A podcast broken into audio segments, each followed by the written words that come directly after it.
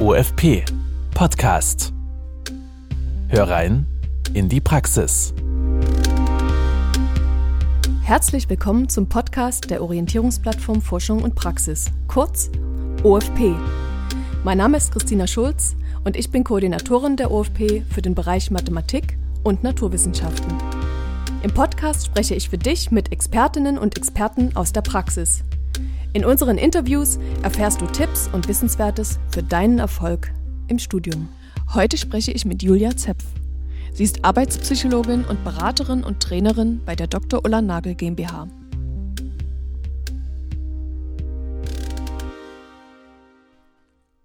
Hallo Frau Zepf, ich freue mich sehr, dass wir heute miteinander sprechen. Ja, ich freue mich auch. Vielen Dank für die Einladung.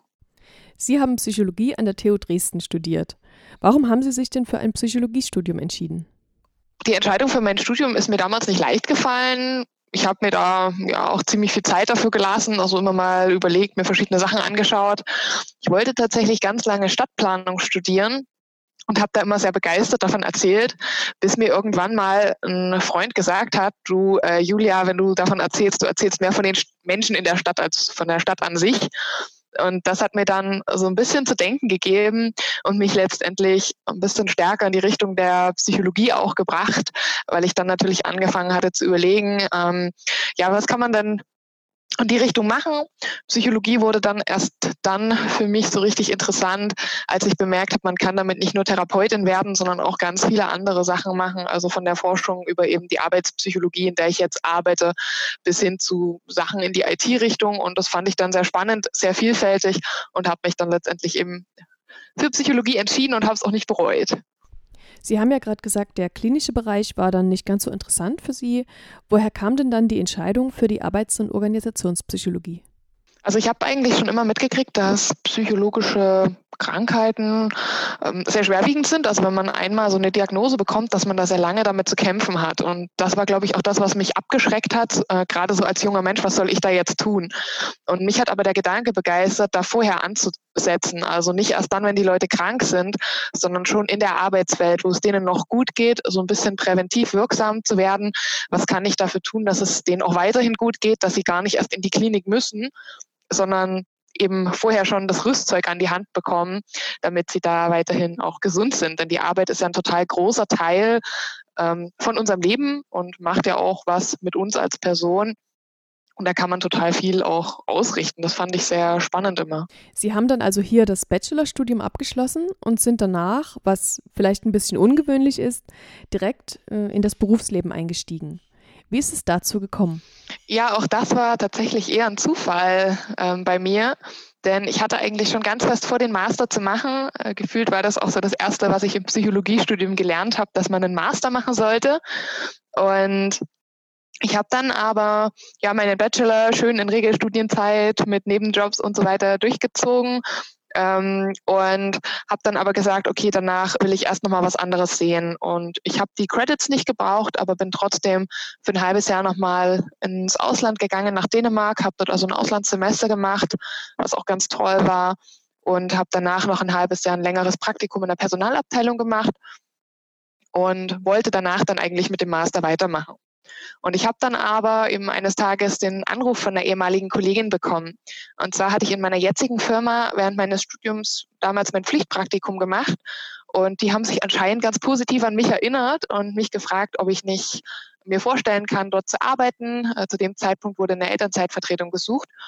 Und ich habe dann eben einige Gespräche geführt und fand sehr spannend, was die erzählt haben. Ähm, ich kannte ja durch mein Praktikum den Job so ein bisschen, wusste auch, dass ich die Kolleginnen nett fand und fand einfach diese Chance, mich da auszuprobieren, so viel machen zu dürfen, auch in die unterschiedlichen Projekte mit reinzugehen, total spannend und habe mich dann letztendlich dafür entschieden, meinen Masterplatz abzugeben und eben ja Vollzeit zu arbeiten und habe es auch nicht bereut. Also es war ein sehr sehr spannender Job, finde ich. Schön.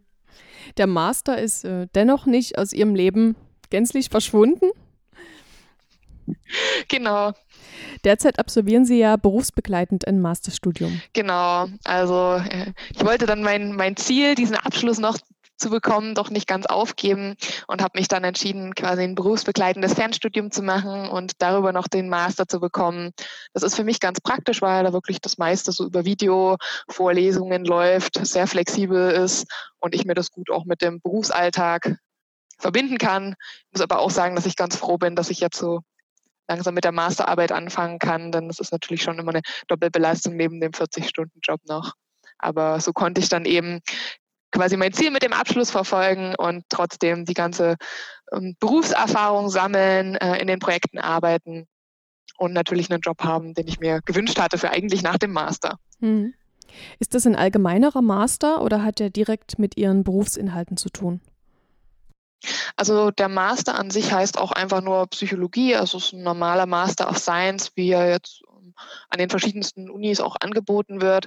Aber man hat da natürlich dann so Möglichkeiten, sich zu spezialisieren. Und da habe ich dann schon ähm, die Sachen genommen, die ich auch im Beruf mache, also so Personalpsychologie, Arbeitspsychologie, Gesundheitspsychologie und finde das auch ganz spannend, weil ich persönlich mir Inhalte besser merken kann, wenn ich einen praktischen Bezug habe. Also wenn ich irgendwie ein Projekt vor Augen habe oder einen, einen, Kunden, eine Person, auf die man das anwenden könnte oder eine Situation, wo mir sowas schon mal begegnet ist.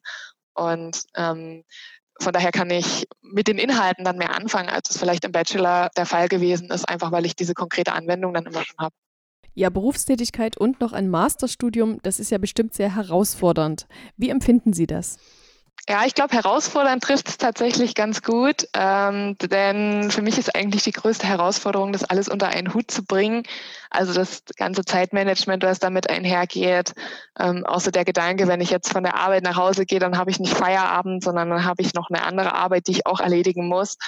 Bin dann vielleicht aber nicht mehr ganz so konzentriert und soll jetzt trotzdem noch eine Hausarbeit schreiben. Ähm, aber da gewöhnt man sich immer dran.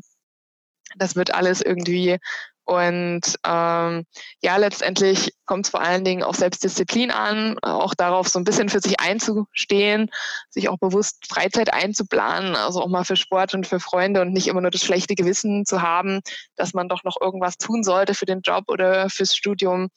Und ähm, ich denke, das profitiert ja auch voneinander. Also man kann ja auch das Wissen aus dem Studium dann direkt anwenden und sich umgekehrt die Sachen viel, viel schneller merken, die im Studium gelernt werden, wenn man schon mal ja, ein Projekt in die Richtung gemacht hat zum Beispiel. Also ich sehe das tatsächlich schon auch als Vorteil, das beides parallel laufen zu haben, auch wenn es natürlich vom zeitlichen her nicht immer ganz einfach ist. Hm. Dann kommen wir vielleicht mal zu den konkreteren Inhalten Ihres Berufslebens. Sie arbeiten als Trainerin und Beraterin bei der Dr. Ulla Nagel GmbH. Wie sieht Ihr Berufsalltag aus und was sind typische Aufgaben? Äh, ja, das ist eine Frage, die ich tatsächlich ziemlich oft bekomme, zum Beispiel auch von Praktikanten, die sich bei uns bewerben und auf die es aber gar keine so kurze Antwort gibt. Denn das Schöne an dem Job ist eigentlich, dass es keinen typischen Berufsalltag gibt.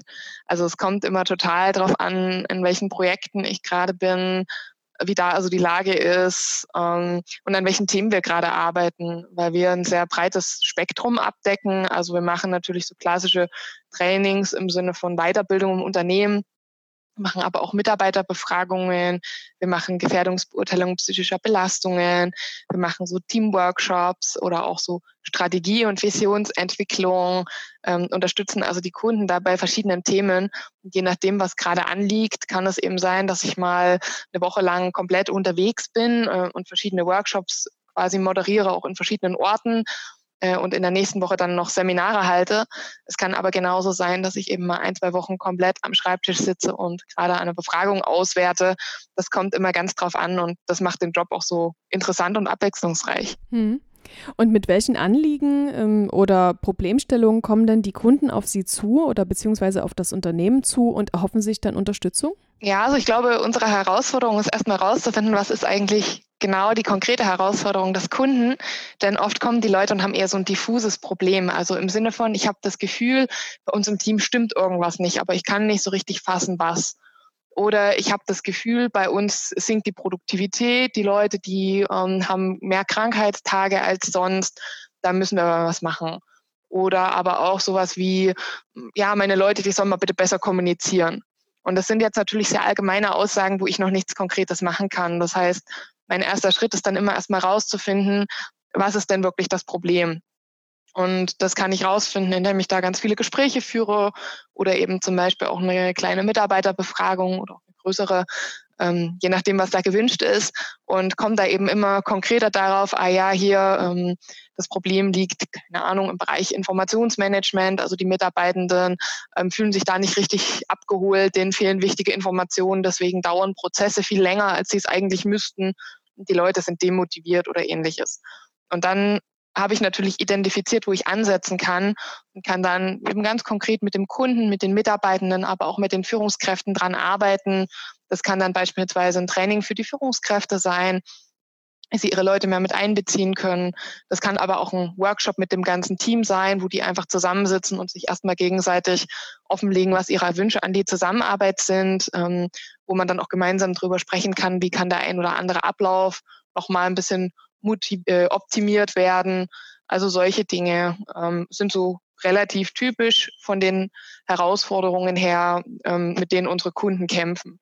Also so eine hohe Fluktuation beispielsweise, Krankenstand ähm, oder einfach das Gefühl, die Leute sind demotiviert und dann kommen sie eben zu uns.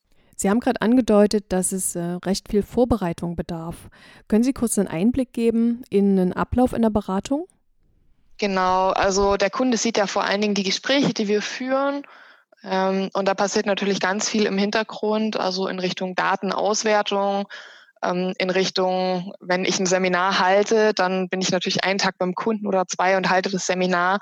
Aber ich sitze nochmal mindestens ein bis zwei Tage am Schreibtisch und überlege, ich, überlege mir, welche Übungen passen jetzt zu dieser konkreten Teilnehmergruppe, wie, welche Lernziele stecken dahinter, wie können die erreicht werden, ähm, was könnte ich da an Materialien noch erstellen? Und dann natürlich auch nochmal die Nachbereitung, also dass ich nochmal Fragen beantworte, die gekommen sind, dass ich ein Protokoll erstelle, dass ich vielleicht auch nochmal eine Nachbesprechung mit der Führungskraft mache, was entstanden ist, welche Themen aufgekommen sind, was auch gelernt wurde. Ähm, und bei anderen Projekten ist das natürlich genauso, dass ich da eben ja nicht nur meinen Workshop durchführe, sondern mir auch vorher überlege, ähm, welche Befragung kann ich da vielleicht voranschieben, welche Methode eignet sich da gut oder weniger gut, mit wem muss ich das alles absprechen. Auch bei Mitarbeiterbefragungen ist das so, dass ich mir überlegen muss, das sind ja einzelne Interessengruppen auch im Unternehmen. Das heißt, ein Betriebsrat muss zum Beispiel einbezogen werden oder ähnliches. Das heißt, da ist man dann auch ganz viel mit E-Mails schreiben, Leute überzeugen beschäftigt. Und dann kommt natürlich noch dazu, dass ich in einem sehr kleinen Unternehmen arbeite, wo es äh, bestimmte Positionen einfach nicht gibt. Das heißt, neben der Arbeit als Trainerin und Beraterin betreue ich zum Beispiel noch die Praktikanten. Ähm, die Kollegin schreibt quasi nebenbei Rechnungen oder ähnliches. Ähm, genau, jemand äh, muss sich natürlich auch darum kümmern, neue Kunden anzuwerben, also so ein bisschen äh, die Website betreiben, Social Media oder ähnliches. Ähm, das heißt, da kommt dann schon auch einiges zusammen an verschiedenen Aufgaben. Und dann natürlich auch das ganze organisatorische drumherum. Das heißt, wenn ich jetzt einen externen Termin habe, muss ich natürlich auch Hotels buchen ähm, und solche Dinge mit absprechen. Hm. Spannend fände ich jetzt noch zu erfahren, wie eigentlich die Kundenakquise abläuft. Läuft es eher über Empfehlungen oder ist das eine bewusste und aktive Akquise? Letztendlich beides. Also wir versuchen natürlich schon präsent zu sein. Ähm, jetzt zum Beispiel, wenn eine thematisch passende Messe oder ähnliches ist. Oder wir haben unsere Website dieses Jahr neu gemacht und hoffen natürlich auch, dass da die ein oder andere Person draufklickt äh, und ja, da was findet, was vielleicht zu ihm oder ihr passt. Die meisten Sachen kommen aber, wie Sie schon gesagt haben, eher über Empfehlungen. Das heißt, entweder jemand kennt jemanden, der jemanden kennt und so weiter, der schon mal mit uns gearbeitet hat und diese Person hat uns dann also weiterempfohlen. Oder meine Chefin ist ganz viel in so Netzwerken unterwegs, also beispielsweise ähm, dem Industrieclub, dem Marketingclub und so weiter und kennt dann dort wieder Menschen, kommt mit denen ins Gespräch, ähm, wenn man erzählt, dass man Psychologe ist, das kennen Sie vielleicht auch, dann fangen die Leute auch an, einem so das Herz auszuschütten, äh, was da gerade so Probleme sind und ob man da nicht mal so einen Ratschlag hat, wie man mit Mitarbeiter XY dann vielleicht noch umgehen könnte.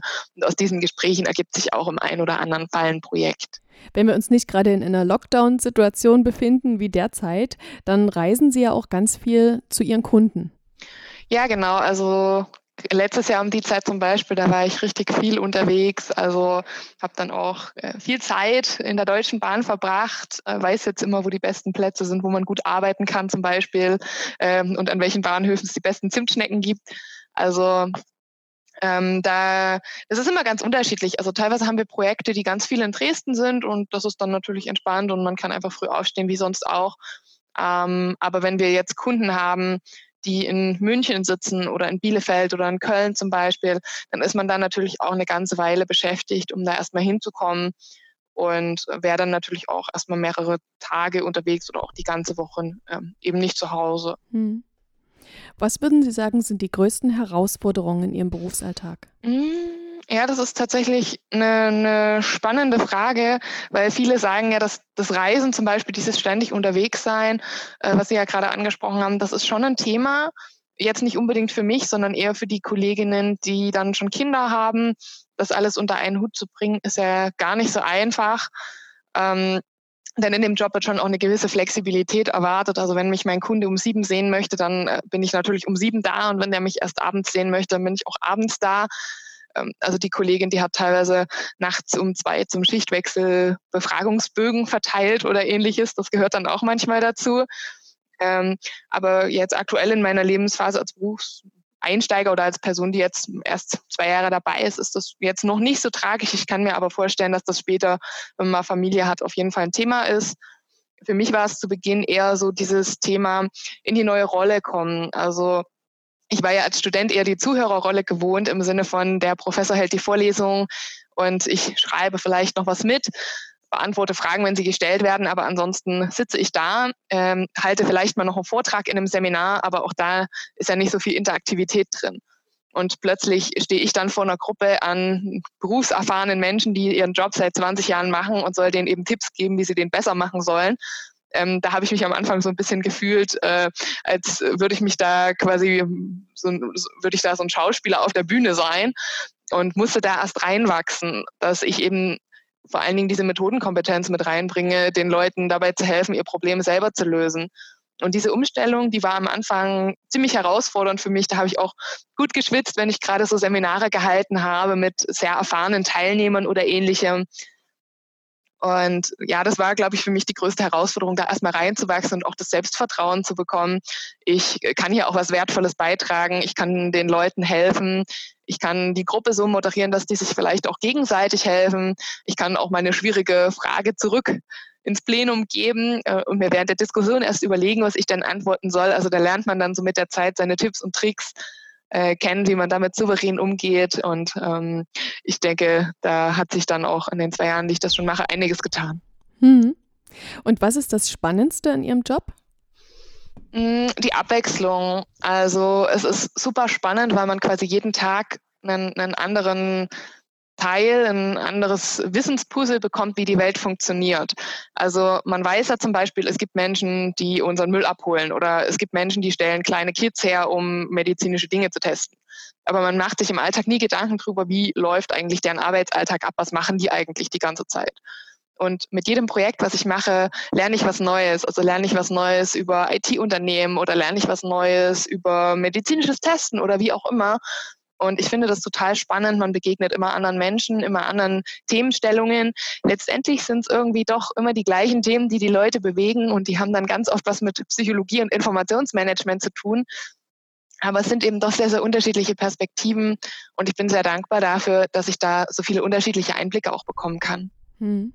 Jetzt ist ja so eine Stelle in der Unternehmensberatung nicht immer so ein klassischer 9-to-5-Job.